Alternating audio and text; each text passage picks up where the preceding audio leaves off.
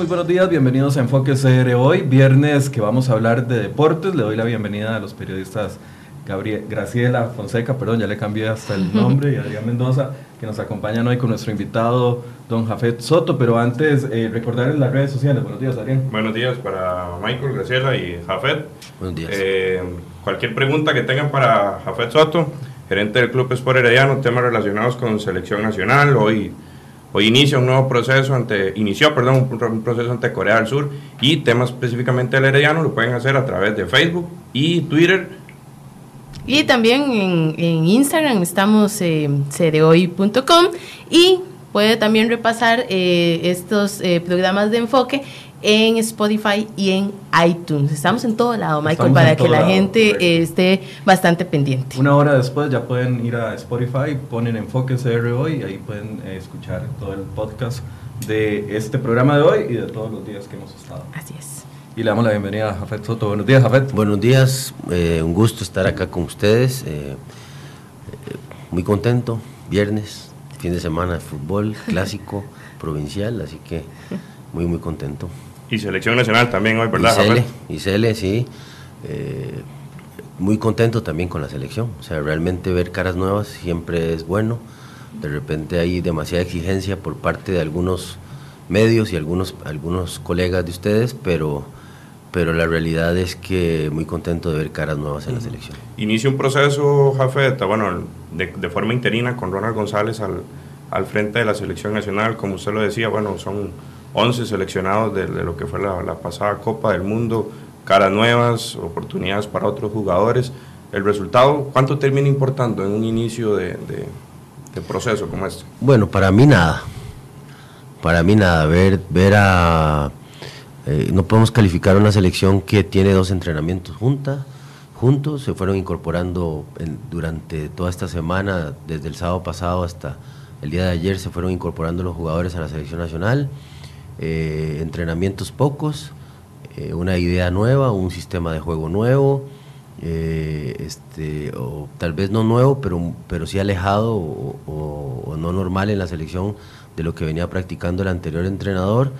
y creo que tenemos que tener paciencia, pero lo, más valioso es ver a, a los, a, los, Cru- a los Cruz, a los Marín, a ver a Myron George, ver a, a Leal, ver, ver a jugadores que, que no habían estado en selección y que realmente respondieron bastante, bastante bien. O sea, me parece que la personalidad que tuvieron para afrontar su primer partido en selección mayor fue, fue importante e interesante también. Y es que fue una prueba eh, con un Corea muy rápido, ¿verdad? Un, un equipo eh, que ya en el Mundial lo demostró, que tenía varios, creo que eran siete mundialistas en el equipo que jugó hoy. Entonces Costa Rica se enfrenta también a un alto nivel. Sí, sí, este, me parece que, que tenemos que respetar lo que teníamos enfrente, estaban de locales, eh, si bien es cierto nos faltó profundidad, nos faltó ofensividad eh, eh, en el partido, pero ¿qué podemos pedir con una semana de entrenamiento con 11 o 12 jugadores nuevos en selección? Eh, este, con Esteban Alvarado otra vez en la portería Con un viaje tan largo. con un viaje tan largo, con tantas horas de diferencia eh, para el jugador, pero bueno, al final el jugador se adapta eh, y, y lo que importa es lo que pasa en la, en la cancha como tal, pero, pero Costa Rica necesita el cambio, Costa Rica necesita el cambio eh, hace mucho tiempo. Y qué bueno que alguien llega a la selección como Ronald y lo hace, y es valiente y lo hace, porque fácilmente Ronald podía haber convocado a, a los, a los que fueron al Mundial y, y seguimos perdiendo el tiempo. O sea, eh, digo seguimos perdiendo el tiempo porque yo por lo menos hubiera considerado que Macho, al cual le agradezco muchísimo todo su esfuerzo y, dedicación, porque es muy dedicado eh, a la eh, fue muy dedicado a la selección nacional, pero me hubiera encantado ver a seis jugadores de los que debutaron hoy, por lo menos sentados en la banca o entrenando eh, y viviendo lo que es un mundial, ¿verdad? Entonces no podemos seguir perdiendo el tiempo, no podemos seguir dependiendo de, de los jugadores anteriores y no como decía, con todo respeto, eh, algún otro jugador que estuvo en selección nacional, que hay que tener cuidado con los, con los cambios generacionales. este, de hay que, no hay que tener cuidado, hay que hacerlos. Hay que hacerlos porque el fútbol hoy más que nunca quedó demostrado en el mundial anterior que el fútbol es intensidad, que el fútbol es velocidad y que el fútbol es de los jóvenes. Los mejores jugadores del mundial eran jugadores de 20 años o, eh, o, jugadores en una etapa de, de no ser Modric, pero después de ahí Mbappé fue una, una grata revelación y de ahí todo lo demás. Entonces el fútbol intenso, el de alto nivel es de los jóvenes. Afet, desaprovechó Costa Rica lo que fue la Copa del Mundo para darle oportunidad y darle este rodaje a, futbolistas jóvenes, como usted mismo lo dice, porque al fin de cuentas el único que tuvimos con una edad de, de 20 años fue Ian Smith. Sí, sí creo que desaprovechamos este, seis cupos, por lo menos. Porque Costa Rica eh, obviamente después utilizó más jugadores, pero el promedio de jugadores que utilizaron las selecciones que llegaron eh, o que clasificaron a la siguiente ronda eh, este, fueron 17. O sea, solo 17 jugadores en promedio fueron lo que, utilizaron. Entonces, si hubiéramos seguido esa línea, esos 17 jugadores que, Costa Rica utilizó también en la primera ronda en Brasil para pasar a, a la siguiente ronda, fueron 17. O sea, los cambios fueron muy pocos. Entonces, seis cupos, eh, creo de esos 23, eh, me los, nos hubiéramos reservado para llevar jugadores eh, que tuvieran y hubieran vivido, vivido ese mundial, ¿verdad? Hubieran, hubieran vivido ese mundial, este, se hubiesen incorporado y no ahora. Pero bueno, yo creo que hay tiempo y el tiempo hay que aprovecharlo. Jafet, eh, hablemos un poco de, sus pupilos, porque usted en reiteradas conferencias de prensa ha dicho que usted espera que Herediano sea la base de la selección para Qatar 2022. Em, Alan Cruz fue un jugador hoy que no desentonó. No desentonó, fue un jugador que, se vio bien en la marca, incluso se le vio pues atinado en ciertos momentos del partido. Hábleme un poquito de Alan Cruz, ¿verdad? Un jugador que usted rescató eh, y pues en Herediano lo ha hecho bien, ha brillado. Sí, Alan Cruz es un jugador que le di seguimiento más o menos aproximadamente un año. Eh, lo fui a ver a Coronado todo ese año. terminó jugando con Ronald en, Coronado, no jugando, eh, pero sí yendo a la banca, ya más considerado cuando el Uruguay, Uruguay estaba en primera edición.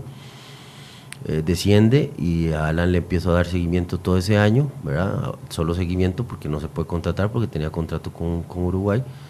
Y comenzamos a ir a verlo los miércoles en la noche, ahí a Coronado, frío, con lluvia, pero valió la pena porque es un jugador que tiene mucho potencial. Lo llevamos a Herediano con la idea de verlo en la pretemporada este, con Hernán, ¿verdad? Hace un año.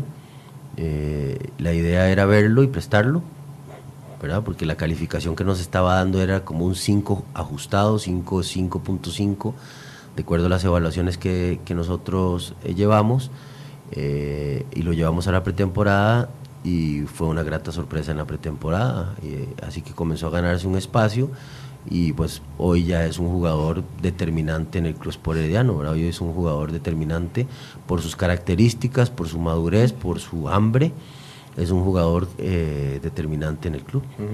A ver, de Alan, la gente habla bien, que se ganó un espacio, que puede seguir, pero el caso contrario de Elías Aguilar, nuevamente le dan una oportunidad, pero ampliamente criticado. La gente no, no, no quiere a Elías Aguilar en la selección nacional. Sí, igual este, lo que dice la gente es importante, pero no es determinante, porque el, el que es el técnico es el que decide. Igual, este, me parece que que hay un ambiente en ciertos medios de comunicación, por ejemplo, hoy veía eh, un canal y, pierden el tiempo hablando de un jugador, pudiendo hablar, eh, eh, teniendo la oportunidad de, ser un medio que genere una crítica completamente distinta y no ensañarse con un jugador como, como Elías. Elías es un jugador que a nivel internacional, en selección nacional, le ha costado mucho pero todos queremos ver a Elías en un solo partido definir el partido, ¿verdad? Este, eh, es indudable que, es muy, muy injusto y no quiero, no quiero que suene que lo estoy defendiendo, pero quiero ser objetivo en este, en este asunto, que nuevamente eh, critiquemos a Elías por un partido, ¿verdad? ¿Cuántas, veces ha jugado Elías, Myron George, Jimmy Marín, Alan Cruz, eh, Guzmán? Eh, este, Colindres, Colindres eh, y esa línea de cuatro de atrás juntos. Es la primera vez. Entonces la gente quiere ver resultados ya y, algunos medios de comunicación y algunos comentaristas quieren ver resultados ya de Elías Aguilar, nada más porque juega en Corea. Indudablemente eh, creo que esa gente pues tiene muy poco o nada conocimiento de fútbol, ¿verdad? Jafet, usted que lo conoce, usted que lo ha tenido cerca, ¿Es el recambio de Elías Aguilar de Brian Ruiz? Tomando en cuenta que Brian, bueno, ahorita estando en Brasil, los largos viajes que tiene que realizar para incorporarse a la selección, ya esta gira fue una muestra de que Brian prefiere quedarse allá. Incluso él valoró y había asegurado que, tras la Copa Oro del próximo año, él incluso podía llegar a dar un paso al costado y dejar la selección. Yo no voy a decir cómo hacer las cosas porque cada uno tiene su forma de ver el fútbol y tiene su forma de trabajar y tiene sus procedimientos, protocolos, evaluaciones pues como quiera las tiene cada institución y en este caso la federación, pero por ejemplo eh, yo llevé a Alan Cruz y lo puse al lado de tres jugadores campeones, de tres jugadores de mucho peso eh, en, el, en el club y él empezó a, a ver esos modelos. Las características de Alan más lo que le podía absorber a Sofeifa, las características de Alan más lo que le podía absorber a Granados porque Alan es una combinación de ambos y es una versión mejorada técnicamente de Sarabia. Entonces, porque Sarabia es más rompedor, más posicional, eh, Alan es un más, un más 8, o sea, un jugador más, diría Pinto que es un 18, un poquito de 10 y un, y un 8, ¿verdad? Entonces, creo que es muy complicado este, decirle a Elías que sea el sustituto de Brian si no ha chupado si no ha estado al lado de un jugador como Brian Ruiz y decir, ok, ah, ok, esto es lo que quieren de, de, Elías, de Elías, eso es lo que quieren de mí como jugador, que sea como Brian, ok, voy a estar al lado de Brian, voy a jugar, al, eh, voy a competir con él, pero voy a entrenar con él, lo voy a ver entrenar, lo voy a ver jugar, voy a, voy a sustituirlo en un partido, en un partido voy a sustituirlo, o en otro partido voy a ser titular y, y este, y voy a comenzar a intentar con mis características ser un jugador de, la, de acuerdo a, lo que, a lo que pretendía, a lo que se pretende o que, o que daba Brian Ruiz en la selección, ¿verdad? Entonces, en ese tipo de situaciones me parece que los cambios generacionales hay que tener, como, como decía Cristian Bolaño, sí hay que tener mucho cuidado, pero mucho cuidado, ¿cómo? Principalmente, porque material hay, o sea, jugadores hay jugadores hay y indudablemente Elías es un jugador que puede aportar muchísimo a la selección nacional con confianza y sobre todo con un buen proceso, con un buen empuje por parte del cuerpo técnico. Nos preguntan aquí, Jafet, en redes sociales, que cuáles, a, quiénes, a cuáles jugadores usted llevaría en esos seis cupos, a, qué a cuáles jugadores se refieren esos seis cupos que le faltó a la CL bueno, durante me, me, hubiera, me hubiera encantado llevar a Wilmer Azufeifa o al mismo Alan Cruz, me hubiera encantado este, eh, llevar a Luis Hernández al lateral izquierdo de, de prisa. Me hubiera encantado llevar a un Ordián, este, a un Fuller. Me hubiera encantado llevar a ese tipo de jugadores eh, que, hubieran estado al lado de los Bryan, de los, de los Elso, de los Guzmán, de los Duarte, de los Acosta. Me hubiera encantado llevar a un portero este, eh, más joven también, me hubiera, me hubiera, encantado llevar al portero de Cartago, por ejemplo, eh, me hubiera, este, eh, jugadores había para llevar, o sea, jugadores había para llevar y, y, que vivieran esa, a un Juan Pablo Vargas, me hubiera encantado llevarlo, ¿verdad? Este, porque, porque aunque no jugaran, solo acumular trabajo en horas de entrenamiento, eh, hubiera sido muy importante estar en la banca contra Serbia, contra Brasil, contra Suiza, eh, este, hubiera sido eh, muy importante. A ver, ahora que usted toca el tema de la portería, de que hubiese llevado un, guardameta más joven en la, para la Copa del Mundo, uno creería que al, al, iniciar este proceso, ante la ausencia de, de Keylor Navas, ante la ausencia de Patrick Pemberton, y el llamado a ser titular el día de hoy ante Corea del Sur Leonel Moreira. Y yo creo que todo eso muchos lo podíamos tener claro porque era el proceso y era el seguimiento y como usted mismo lo mencionó ahora, Bolaños, derecho piso que se ha ganado al fin de cuentas Leonel Moreira en los últimos años, pero salta Esteban Alvarado. Eh, yo creo que Esteban tenía mucho tiempo en no estar en selección, es un portero que conoce muy bien Ronald González y me parece que el siguiente partido va a ser de Leo. O sea, yo, yo estoy casi seguro que debería ser de Leo o cuidado y no un rato eh, para, para Briseño y un rato para Leo. Pero Ronald lo conoce perfectamente Y, creo que el trabajo acumulado y el conocimiento que tiene Alvarado del sistema, de lo que busca Ronald, pues eh, es un puesto determinante para por lo menos plasmar cierta idea en orden defensivo, en liderazgo desde atrás eh, y manejo de la línea de cuatro de acuerdo a lo que busca Ronald. Entonces me parece que Ronald apostó por eso, pero sí creo que el, llamado a, a, pelear ese cambio generacional en la portería es Leonel Moreira. Uh hablemos un poquito, hablemos más bien de, de, del Herediano que usted ha dicho que sea la base para Qatar 2022. ¿Cómo es ese proyecto de Herediano, digamos, que usted tiene en mente para que estos jugadores sean los que lleguen a representar a la selección en este próximo proceso? Bueno, yo creo que no es que yo diga que tienen que ser, ¿verdad? O sea, me parece que tenemos jugadores con edades que van a llegar a competir perfectamente por un puesto en selección nacional. No es lo mismo poner a competir a Ian Smith con Gamboa, no es igual, porque Gamboa tiene cerca de los 30 años y Ian Smith va a llegar a 20. Entonces hay un espacio de 10 años de madurez y de 10 años de experiencia. Entonces, ¿dónde, ¿dónde creo yo que tenemos la ventaja? Bueno, yo tengo el jugador de 23, 24, 25 años, que es el que perfectamente podría decirle a Gamboa, no espérese, estoy yo, también tengo experiencia, tengo 5 años de experiencia, tengo 4 años de experiencia, tal vez no tengo el nivel internacional que usted tiene, pero estoy dispuesto a competir con usted por ese nivel internacional y quiero, y quiero estar, y, y podemos estar en igualdad de condiciones. Entonces, Creo que ese cambio generacional que venimos haciendo en el Herediano desde hace dos años, pues lo llevamos controlado, lo llevamos por buen camino en todas las líneas eh, del equipo, o sea, en la parte de la portería, en la parte de, eh, defensiva, media cancha y, ofensiva. A ver, Torre, que usted tocaba ese tema propiamente de Cristian Gamboa y ese recambio, esa brecha, los 10 años, el, el, estar en Europa, el estar falta competencia, ¿verdad? En el fútbol nacional para muchos de esos, de esos jugadores que están en ese 11 estelar, que a pesar de que, si bien es cierto, están en Europa, entrenan en un más alto nivel, al fin de cuentas no, no, no tienen nadie que les esté empujando ahí y con posibilidades de quitar esa titularidad. Entonces, a cierto punto hay una zona de confort, una comodidad. Y... Pues hasta cierto punto yo creo que eso fue lo que nos afectó muchísimo en el Mundial pasado. ¿verdad? La, la, la competencia, la alta competencia y también pues por ahí eh, eh, la alta exigencia, eh, ¿verdad? Yo creo que lamentablemente yo pienso que, y lo he dicho, y, esos dos fogueos que jugamos ante Bélgica e Inglaterra fueron fogueos de mucho peso. Yo hicimos todo lo contrario que hicieron todas las elecciones que participaron, o la mayoría que participaron en el Mundial. Mientras en marzo o abril, marzo creo que fue la última fecha FIFA, o febrero por ahí, jugaron Brasil-Alemania en Australia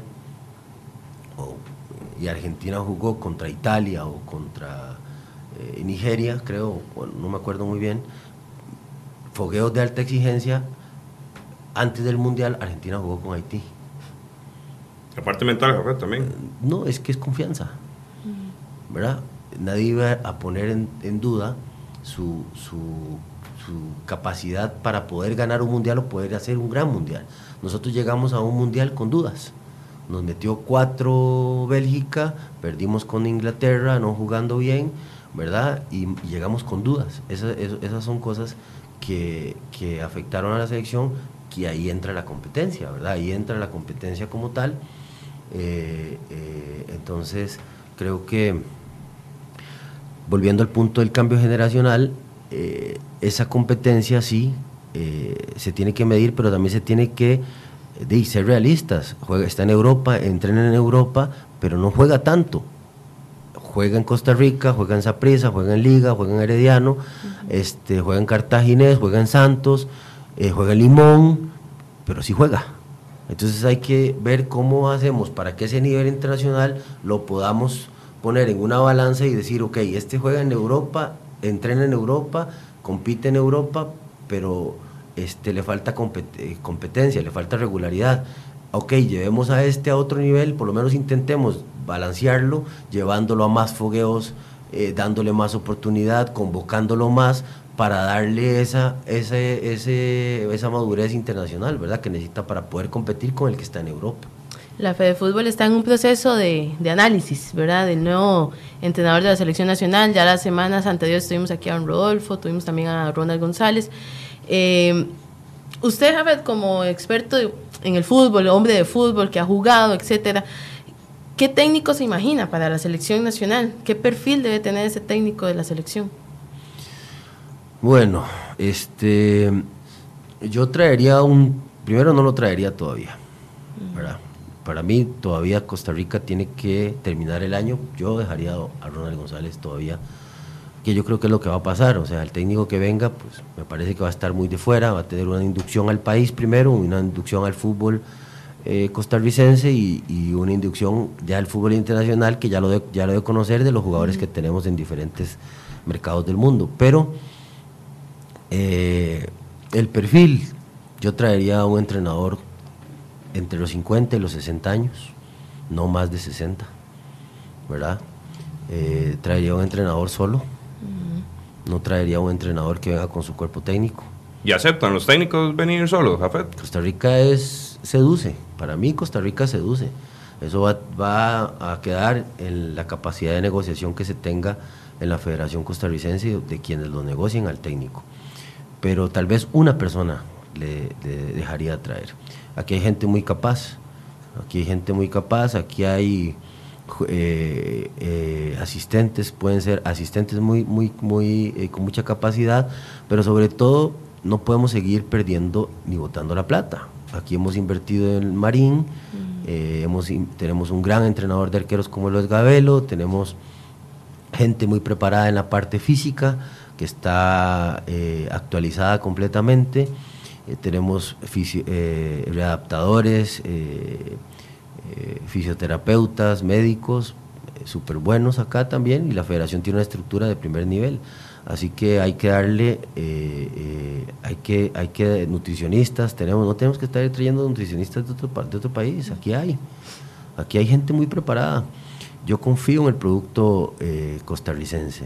Y ya después, ahorita van a preguntar de los mexicanos, porque yo traigo solo mexicanos, pero ya eso es un negocio aparte. A ver, ya le iba a preguntar, usted conoce muy bien el fútbol mexicano, o sea, eso, eso es sabido. Pero, pero para terminar el tema, yo, yo traería, solo gente, traería solo dos personas y adaptaría a esos que están acá, porque, di, porque aquí a veces el hablar bonito y enredado este, eh, es lo lindo y es lo que, lo que ellos creen que, vende. Pero realmente a veces uno escucha y es como escuchar a un taxista en Buenos Aires o en Montevideo. O sea, eh, eh, hablar de fútbol, hay que prepararse para hablar de fútbol. Hay que tener conocimientos y hay que estar actualizado. Y aquí hay gente que pasa 24/7 en ese, en ese, en ese preparándose y estudiando también. Entonces yo creo mucho en lo que tenemos acá creo muchísimo. Así que para mí, menor de 60 años, tiene que ser un técnico que conozca el área. No me gustaría tener un técnico europeo. ¿Tampoco veo un técnico nacional? No, no. ¿Por qué? No, yo creo que el único entrenador que tendría la suficiente capacidad para, eh, y hablo de capacidad de manejo de grupo, para manejar una selección con las figuras que tenemos es Hernán Medford. Después de ahí, no, no veo otro, otro entrenador nacional con la capacidad internacional de lo que es saber estar en un vestidor de primer nivel como es tener a Navas en la selección nacional y llegar y decirle a Navas te necesito la selección y convencerlo y que, y que dé lo mejor de sí, aunque sabemos que lo va a dar, es el mejor portero del mundo y en este momento, así que, que no es fácil, o sea, no es fácil. Cuando vos entras a un vestidor y tenés, y tenés a, a Pedrito y ese vestidor ya ha ganado cosas, ya ha logrado cosas, Pedrito no va a convencer a esos, a esos eh, jugadores. Y los que van a tener el poder de manejar ese vestidor van a ser los jugadores, no va a ser el técnico. ¿Lo manejaron para, para Rusia 2018? No sé, no sé, eso no sé, eso no lo dije yo. Pero el buen entendedor, pocas palabras, ¿verdad? No sé, o sea, no sé, o sea, me parece que Macho es un entrenador de mucha capacidad, eh, un gran técnico, eh, y el cual respeto y creo que él demostró que no, por lo menos no. Algunas situaciones externas, externas, no de cancha, este, podrían decir que sí, pero, pero la realidad me parece que no. Entonces, eh, me gustaría un entrenador eh, sudamericano que conozca el, el medio de CONCACAF ¿utilizó Matías Almeida la Federación Costarricense de Fútbol? Usted que se mueve en ese ámbito del, fútbol mexicano, él viene saliendo de Chivas, sonaba para, o suena para la selección eh, mexicana. Toda esa, situación que se armó de Almeida, salían noticias de que la esposa andaba buscando colegios para los hijos aquí en Costa Rica. Yo no sé, o sea, me parece que, que tal vez aquí no estábamos acostumbrados a ese, a ese tipo de, de forma de, de promocionarse, ¿verdad? Pero pero de, al final no lo utilizó porque no ha agarrado nada, o sea, no ha tomado nada él todavía, o sea, si hubiera agarrado México, pues podríamos decir que sí, pero, mm. pero creo que en este momento Matías está más lejos de cualquier selección que, que, que, nunca. Eh, no, no, no, ha, no, ha, vuelto a sonar y, y, me parece que está más cerca de poder tomar algún equipo en, Liga MX que, que, en una selección nacional. Dicen los comentarios por aquí, bueno, hay de todo Usted sabe, ¿verdad? Cómo es la, gente. Eh, pero hay uno que me llamó la atención y dice que usted es uno de los candidatos que podría llegar un día a la federación a ser gerente deportivo de la federación. ¿Se, se plantea esa meta en algún momento, No, para nada, no, no, no. Muchas gracias por el comentario. ¿Por, qué? Porque es, es un puesto muy... Y además, en ese, en ese, en ese que dice usted que hay un montón de, de, comentarios, en el mundo de los hipócritas, los sinceros somos malos. Esa es, esa es un, eso es algo muy tico es algo muy tico, porque al tico, hay muchos hipócritas, ¿verdad? Que, que, obviamente no les gustan que les digan la verdad, ¿verdad? Y la, y la realidad es que, que mm, a mí me gusta decir las cosas como son, ¿verdad? El polémico Jafet Soto. No, es que yo no, no, voy a cambiar porque prefiero eso que dar la vueltota. O sea, aquí es el típico, vamos a hacer algo, vamos a hacer algo. Sí, mañana te digo, mañana te digo, y nunca se hace nada, mm. ¿verdad? Eh, en ese tema, director de selecciones no me interesa.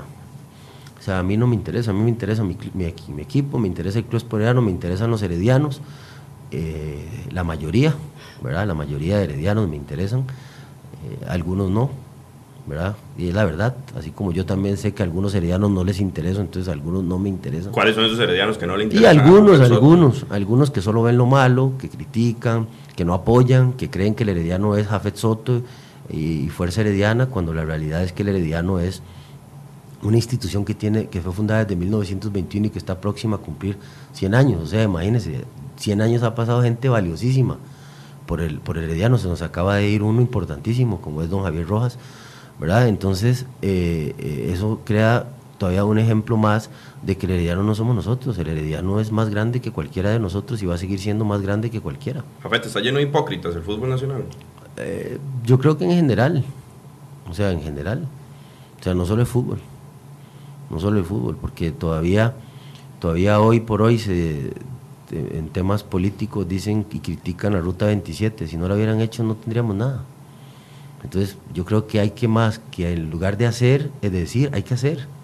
Hay que ponernos a trabajar en lugar de estar criticando porque perdemos mucho tiempo. Acá en Costa Rica estamos acostumbrados a perder mucho tiempo.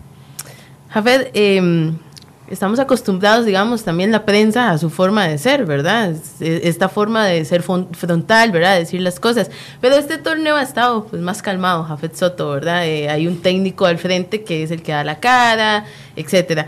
¿Por qué, Jafet, esta vez así como más calmado? Sí, salvo, salvo el tema arbitral que pasó hace dos semanas, 15 días con Juan Gabriel Calderón. Y obviamente, pues me parece que es ese nada más. Eh, el único problema que he tenido ha estado todo muy tranquilo, ¿verdad? Ha estado muy tranquilo. Creo que, que iba a estar más tranquilo cuando se vaya a Batres de Costa Rica, del arbitraje, va a estar más, todavía va a estar mejor porque sigo pensando que, que sigo manteniendo la línea que aquí hay gente muy capaz, mucho más capaz que él para dirigir el arbitraje nacional. Eh, así como le exigimos a los extranjeros del Herediano, pues así deberíamos de exigirle a todos los extranjeros eh, que están en el fútbol eh, en diferentes áreas, exigirles más también. Y yo no he visto ningún cambio desde que Batres llegó a la, a la, a la comisión de arbitraje, al contrario, hemos venido para atrás, ¿verdad? Eh, este, por ejemplo, el fin de semana pasado nosotros llegamos a hablar con el cuarteto arbitral del por qué, que nos explicaran de buena forma para aprender cómo fue la jugada del, del gol que nos anularon. Contra Pérez. Contra Pérez, ¿verdad? Y ellos muy amablemente y muy cordialmente nos dieron una explicación en un minuto, no duramos más de un minuto y ese cuarteto arbitral no fue nombrado nadie, ninguno de los que participaron en ese partido. Entonces le deja a uno la duda de cómo eligen a los árbitros o porque le hablaron al Herediano, le hablaron a Jafet. no los nombraron, ¿verdad? A mí me da cosa con los mismos árbitros, ¿verdad? Porque es un gremio muy pequeño, pero también es un gremio que me parece hoy por hoy que están siendo elegidos los árbitros por si me cae bien o me cae mal, o si está metido en la argolla o no está metido en la argolla, ¿verdad? Entonces esas cosillas sí, sí no las vamos a dejar pasar y mucho menos en el herediano. ¿verdad? Yo, yo creo que ahora que nos están perjudicando un poquillo los árbitros, este, puede ser que en una cuadrangular no nos perjudiquen, ¿verdad? O sea, que, que no salga diciendo después el presidente de la comisión de arbitraje es que es muy difícil de ver y que, y que les den una clase de, de lo que se está haciendo con un PowerPoint en, en, a toda la prensa. ¿verdad? Yo creo que lo que queremos ver es resultados y mejores arbitrajes. Después de ahí la polémica, pues no, he estado tranquilo porque no es necesario, hay mucho que hacer, mucho que trabajar. Eh, estamos próximos a hacer el lanzamiento del estadio y estamos en esa en ese en ese proyecto que demanda mucho tiempo. Le pidieron, perdón, le pidieron bajar el perfil por parte de la dirigencia. Ah, no, nombres, nombres para nada. No, no, no, para nada. Yo pido perdón después. Esas argollas que hay en el arbitraje, las que usted habla, Jafet, ¿afectan directamente al herediano? Podrían, podrían haber argollas, ¿verdad? Como en todo lado. Lo más feo de la argolla es estar afuera de ella. Está, fuera el herediano de esa argolla. Pues no, no, no, no, no. Hablo de los árbitros, de los que son elegidos, hablo de ahí. Pues el herediano es un equipo que, tiene que eh, lo tienen que respetar como tienen que respetar a los otros 11 equipos eh, restantes de la liga, de la liga costarricense. Pero me parece que hay árbitros de mucha capacidad que y los nombran muy poquitos. Hay jóvenes que me están sorprendiendo de, de en, en, temas eh, arbitrales. Veo hay un mejoramiento de muchos árbitros, hay una nueva camada, pero como todo, como todo, yo, yo creo que yo no me imaginaba a, a, yo, yo veía a los árbitros de antes y, y los comparo con los de ahora. Y, y, el árbitro antes me parece que disfrutaba más pitar un partido. Hoy el árbitro llega tenso, en algunos casos hasta nervioso. Presionado. Presionado, con tantas cosas, este, y, el árbitro tiene que tener personalidad. Yo no veo a un eh, Armando Archundia o a un Bonifacio Núñez con un estilo particular, o a un Ramón Luis Méndez con un estilo muy particular, ¿verdad? Que todos sabíamos que Ramón ah, era tarjeta fija eh, y era disciplina veo muy pocos árbitros con esa personalidad eh, que antes decía uno, bueno, hey, con este tengo que estar tranquilo. Este, con este, este eh, veo árbitros todos muy, muy parejos, ¿verdad? Pero, por ejemplo, ¿quién tiene personalidad? Ricardo Montero tiene una personalidad distinta a los demás porque no habla mucho con los jugadores, su lenguaje corporal es muy bueno, de mucha seguridad. Eh, mismo Henry Bejarano es muy parecido, pero Henry es al revés, Henry tiene más contacto, habla más con, los, con, los, con los jugadores. Keylor es un árbitro que tiene un poquito de ambos, de Ricardo y de, y de Henry, pero el modelo, creo que todavía no hay un modelo como decir, yo quiero ser como Fernando Hierro, con, director deportivo, que era director deportivo uh -huh. de la selección de España, yo quiero ser como, como, como Juan Carlos Oblitas de Perú. Eh, me encantaría ser un director deportivo eh, como Guillermo Cantú o como Gerardo Torrado, uh -huh. ahora en la, en la, México. Sí, ahí tengo un modelo, ¿verdad? Quiero ser, tengo un modelo que quiero, que quiero el mío mejorarlo en estrategias, en, en evaluaciones, procedimientos, selección de jugadores etcétera, pero yo no veo ese modelo ahorita en la, fe, en la federación. Uh -huh. Jafet Soto, eh, volviendo al tema de, de, de, la parte deportiva, hoy se podría dar la noticia del, del fichaje de Jairo Arrieta con el Deportivo Saprissa. No, de hecho se va para Saprissa. ¿Cómo toman ustedes esa situación? Bueno, nosotros lo dijimos este, la semana pasada. Aplican restricciones, dijo usted, entonces a, a retirarse al Herediano ya no. Es muy complicado. Es un jugador que queremos mucho, que lo queremos muchísimo, pero pero hey, ustedes saben que hay un respeto con la afición que hay que tener y con la institución y, y eso es complicado, pero el cariño y la admiración eh, y el agradecimiento que tenemos por Jairo lo vamos a tener siempre. ¿Tenían claro que se iba para el Saprissa cuando le solicitó la, el finiquito del contrato? No, no, no, ni él tampoco. Jairo iba para San Carlos realmente.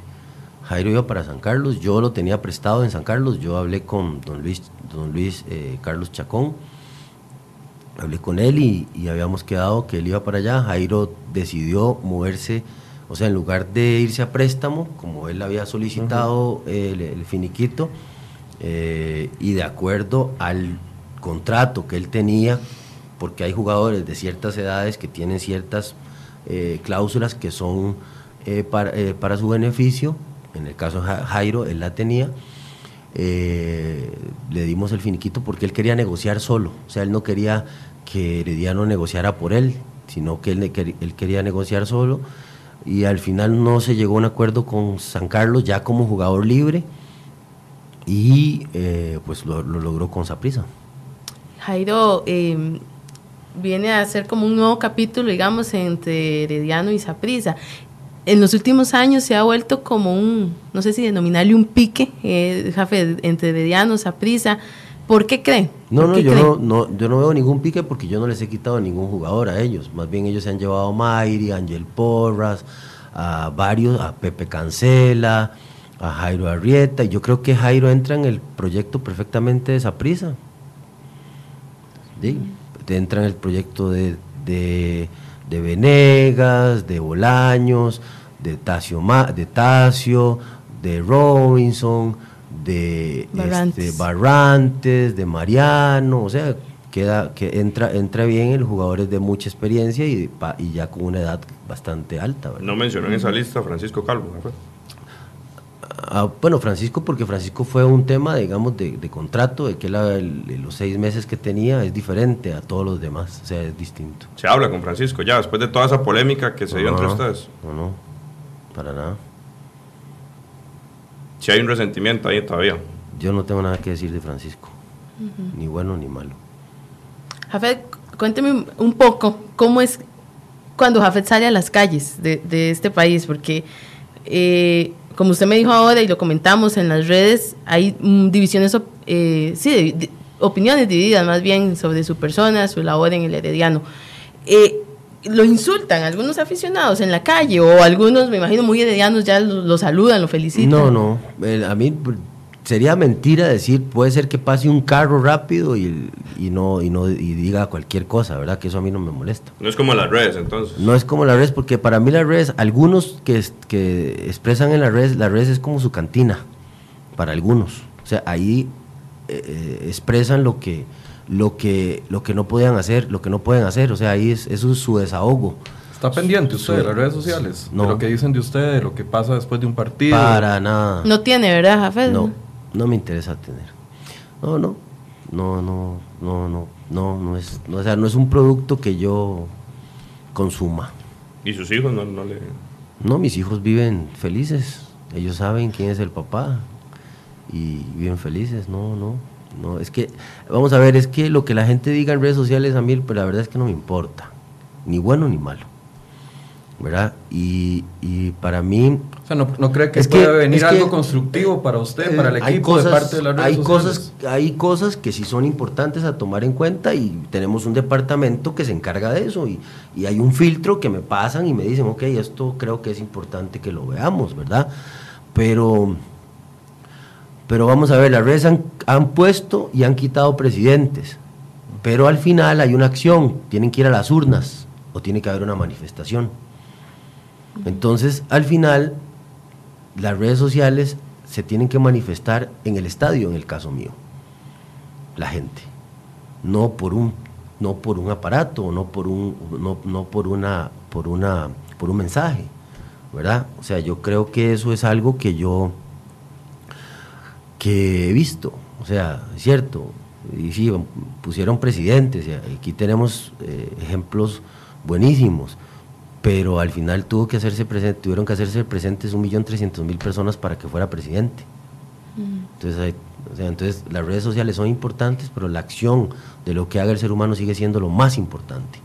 ¿verdad? Y en este caso, yo sigo creyendo, como me criaron antes, mis, eh, mi papá, mi mamá, mis abuelos, de que prefiero conocer a la gente, conocer a la gente. Por medio de, un- de una red social usted no va a conocer a nadie, no va a conocer verdaderamente a la persona eh, eh, con la que está eh, platicando por un mensaje.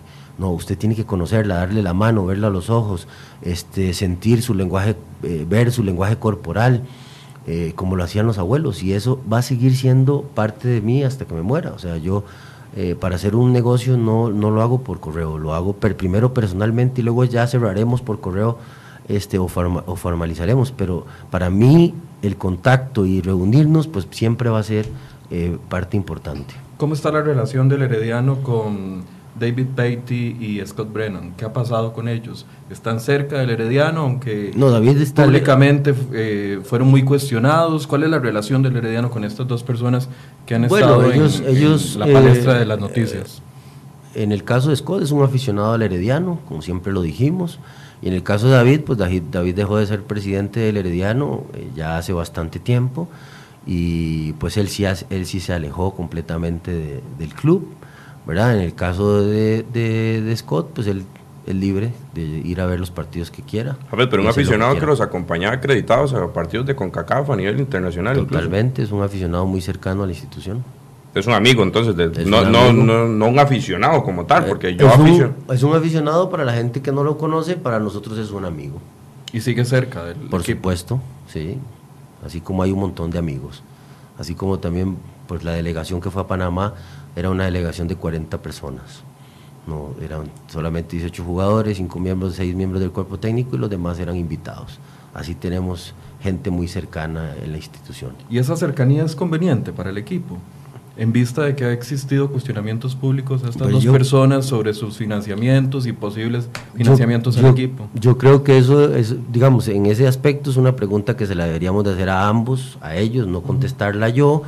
Este, yo no puedo decirle a una persona no sea herediana, yo no le puedo decir a eh, váyale a otro equipo, o, lo mismo podría pasar este, en, en, otros equipos. O sea, me parece que eso es eh, algo personal. Y lo que ellos vivieron fue un tema completamente personal. Cuando salen este tipo de noticias, Jafet, que quizá eh, el herediano, ¿verdad? Se ve, se ve inmerso en ese tipo de noticias. ¿Cómo reacciona usted? ¿Cómo, ¿Cómo reacciona? ¿Es muy tranquilo?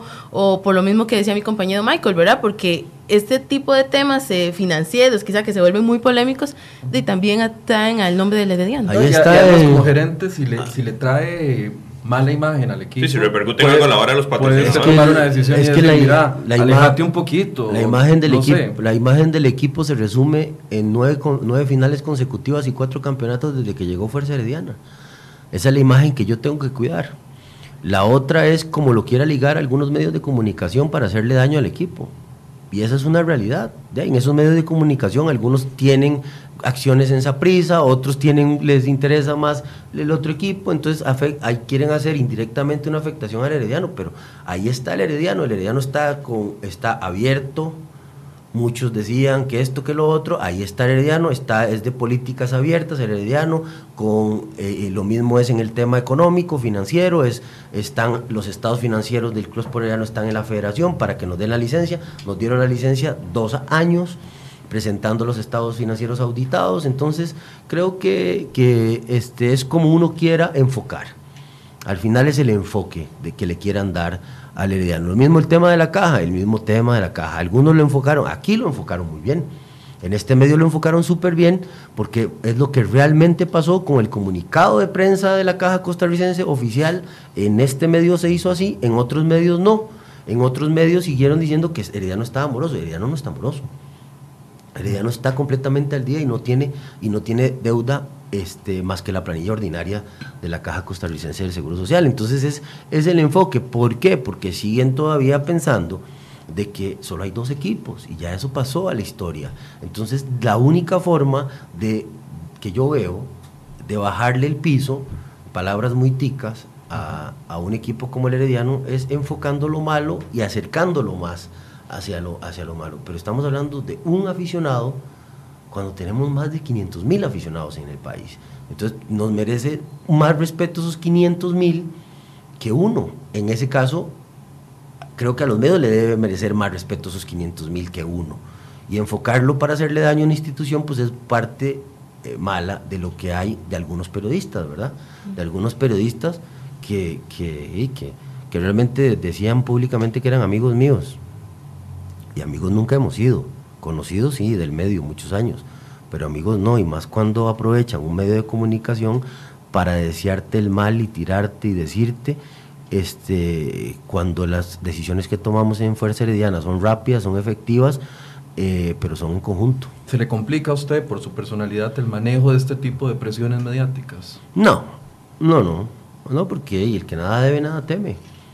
A mí no, yo no tengo ningún problema. Ahora tenemos una persona que nos ha venido a dar una cara eh, legal importante como es don Juan Carlos Retana. Entonces, creo que qué más que tener de presidente en este momento, que David hizo un extraordinario trabajo, David Peite hizo un extraordinario trabajo, eh, es una persona que estimo mucho y que quiero mucho, eh, y que estamos súper agradecidos con David, con don David, pero don Juan Carlos también está haciendo un extraordinario trabajo, dándonos una cara eh, diferente, ¿verdad? Una cara distinta, cada uno con su estilo, pero al final los dos tenían el mismo y tienen el mismo eh, fin que es eh, eh, el herediano. A ver, ¿que algún tema legal ahí? ¿Algún dinero que, que, tengan que cancelar después de lo que fue la, la, administración, que empezó la administración del, de Fuerza Herediana en el club? No, ya todo está completamente, porque me acuerdo que cuando don, don, don, David fue presentado, él me decía que habían muchos cabos sueltos todavía que tenían que empezar de cero, a empezar a solucionar diferentes aspectos legales, deudas, y no sé si ya cuatro años después ya todo eso está completamente saldado y ya, cinco, ya. Sí, Fuerza Arellana llegó el 15 de, bueno, llegamos antes, pero... 2013. 2013, ¿verdad? tenemos cinco años de, de, de estar ahí eh, eh, hace poco terminamos con el último caso de Tulio Echemaite, ¿verdad?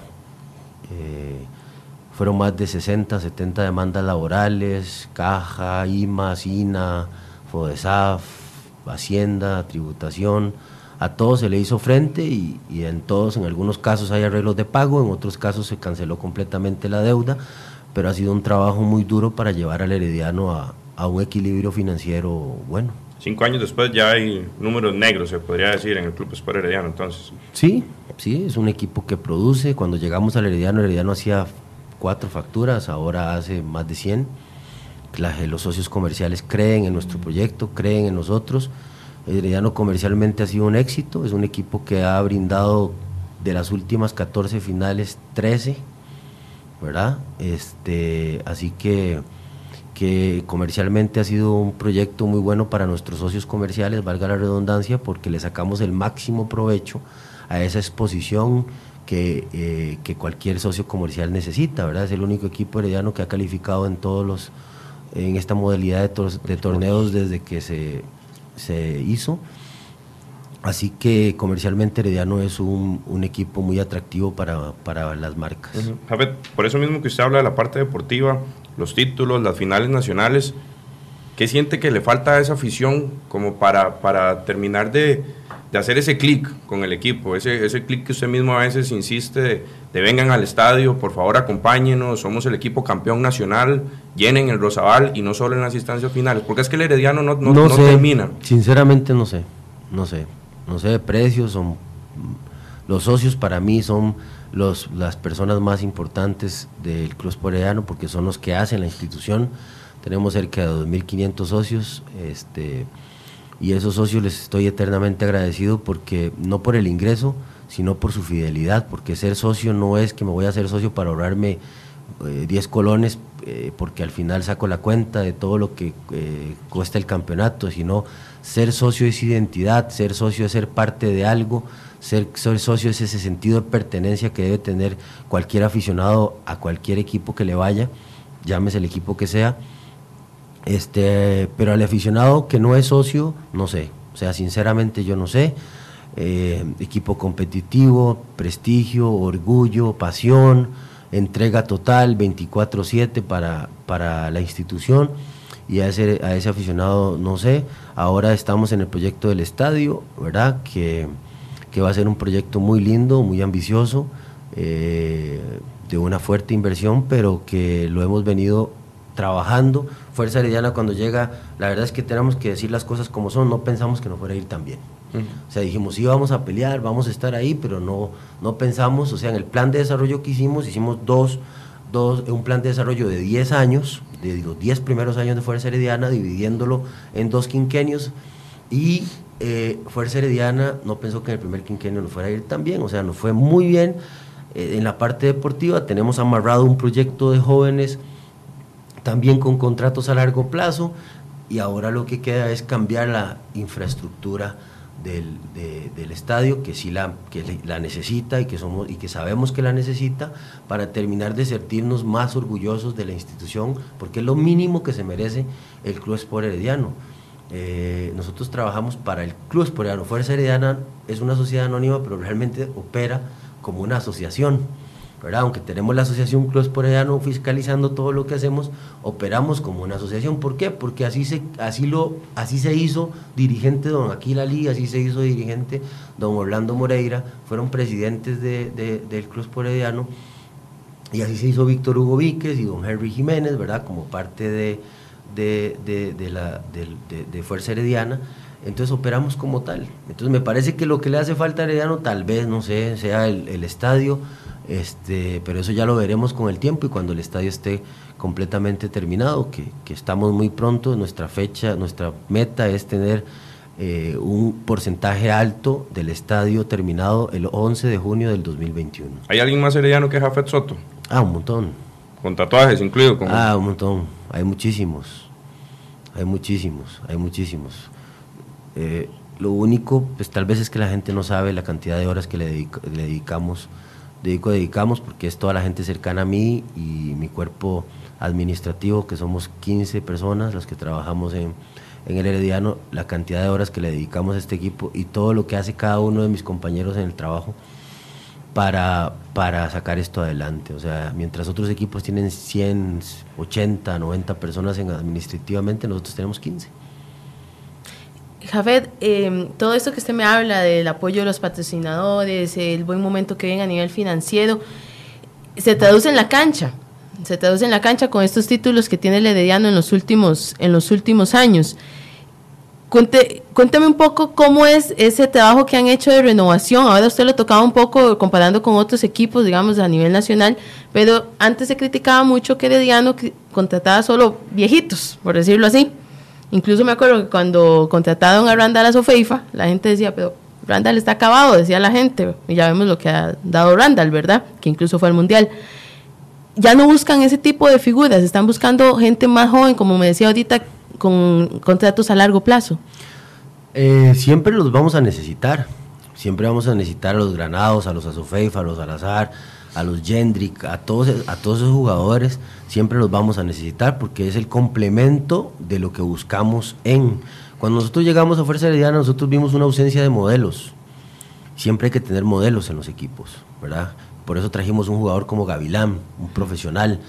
Por lo que jugaba, sí, importante, pero por el modelo de jugador que, que necesitábamos para inclusive los viejos, era importante.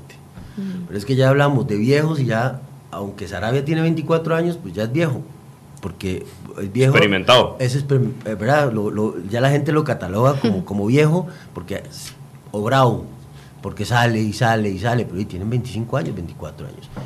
No quiere decir que no vayamos, este, Colindre solo fue firmado por un año a, Bangladesh. a Bangladesh.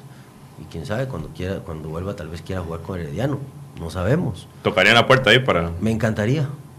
Me encantaría tener a Colindres en Heredia y siempre lo he dicho públicamente. Me encantaría. Primero la persona, que él es, y luego el jugador.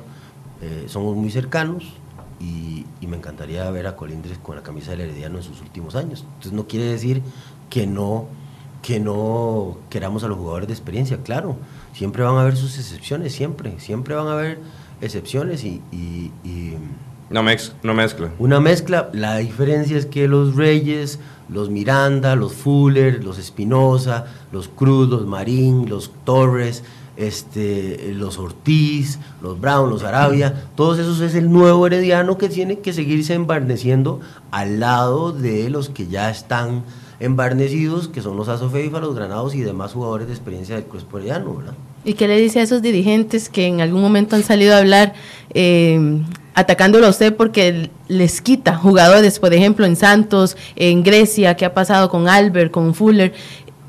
Es, es el mercado, usted se mueve en el mercado. ¿Cómo puede eh, argumentar eso que, que, Sí, habría que ir dicho? a tomar un avión para hacerlo correctamente, tal vez no sonar este eh, feo. eh, habría que ir a decirle al equipo francés que le quitó ahorita el Madrid, le dijo, "Dem- devuélvame, no me acuerdo el nombre, devuélvame ese jugador que- Mariano, que es mío. al León. Ah, yo lo quiero. Ahora Ah, que viven un buen momento económico, pretenden o, o aspiran a ser más agresivos económicamente para mantener jugadores y que no pase esta fluctuación a otros equipos. Nosotros, parte del, del tener el proceso que tenemos, ahora tenemos una U15, que ahora es U17, que fue tricampeona en esa categoría con Jewison Bennett, ahora está en U17, esa es una de las generaciones que estamos cuidando más, ¿verdad? Entonces, esa generación se va a ir pegando de acuerdo a las edades que hemos manejado nosotros y los años que estamos manejando. Este, eh, ese, ese producto ya, ya está listo para irse incorporando en ciertos años, dos años, tres años, ¿verdad? Cuatro años eh, a, este nuevo, a este nuevo herediano. Eso nos permite controlar la inflación eh, del equipo. Eso nos permite tener un, no pasarnos del presupuesto que Herediano siempre ha manejado, siendo el tercer, tal vez el- el tercer equipo eh, con la planilla más baja de- con respecto a Saprissa y, y Liga, ¿verdad? Porque eso nos ha, nos ha, ayudado muchísimo, ¿verdad? Porque quien decía de Alan Cruz, era un jugador que venía de Uruguay de Coronado. Jimmy Marín era un jugador que venía de Saprissa de Corazón.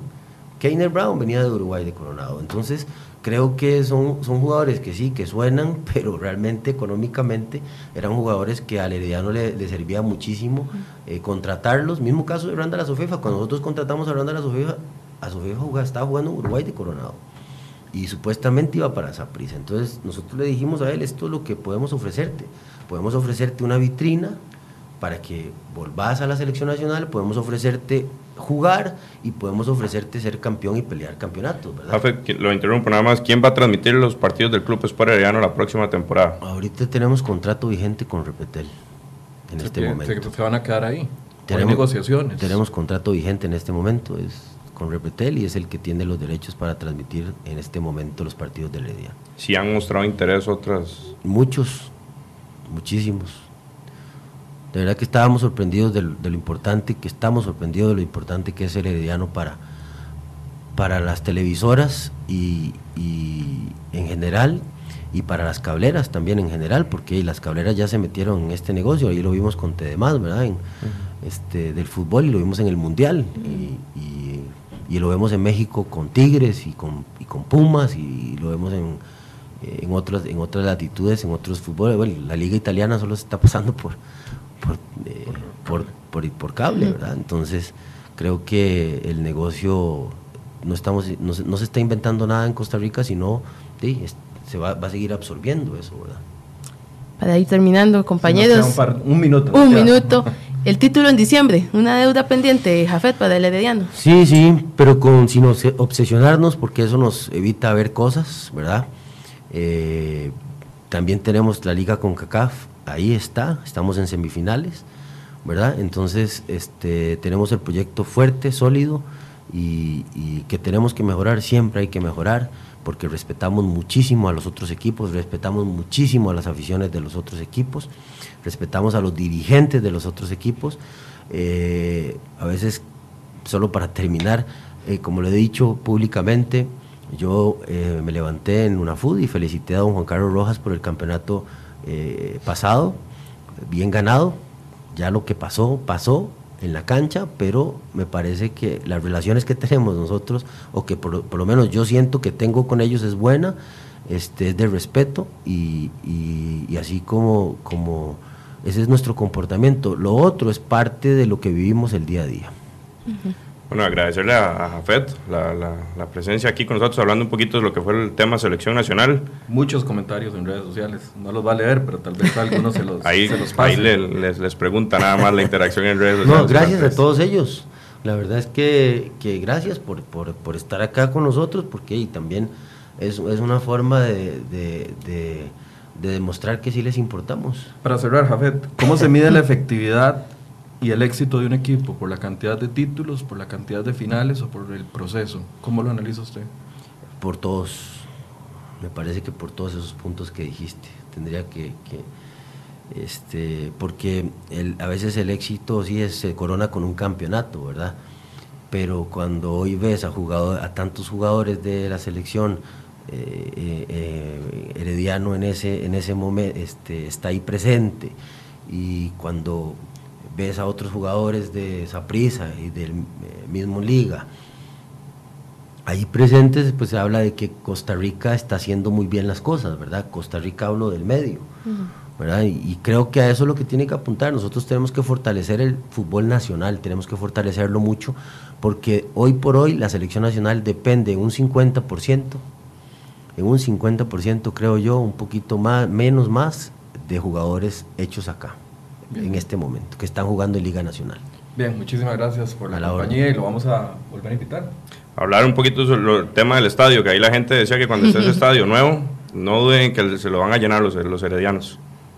De, yo pienso que, que uno es herediano en cualquier, en cualquier lugar. Ahora, por ejemplo, en, la último, en el último partido que jugamos contra Guadalupe hicimos una encuesta, eh, una, una, muestra ahí mismo en el estadio, y de cada 100 heredianos que visitaron ese estadio, 42 eran de Curriabat, de los Yoses, de Pérez Celedón, de Cartago, de Coronado, de Moravia, de, de Zapote, de Desamparados. Entonces, el, herediano local es el que está faltando. El herediano está este, en todo lado y tiene que estar siempre con el equipo. No es cuando tenga o cuando haga. Eh, el herediano es herediano siempre. Bien, muchísimas gracias, Jafet, por habernos acompañado. El próximo lunes, a partir de las 9 de la mañana, estaremos con una transmisión especial sobre los resultados y las afectaciones que tenga la huelga nacional a partir de las 9 de la mañana y desde las 7 de la mañana en serio hoy les estaremos transmitiendo desde los diferentes puntos para que usted se informe, tome precauciones, previsiones y no sea, no sea afectado por esta huelga. Los esperamos el lunes a partir de las 9 de la mañana. Gracias por su compañía.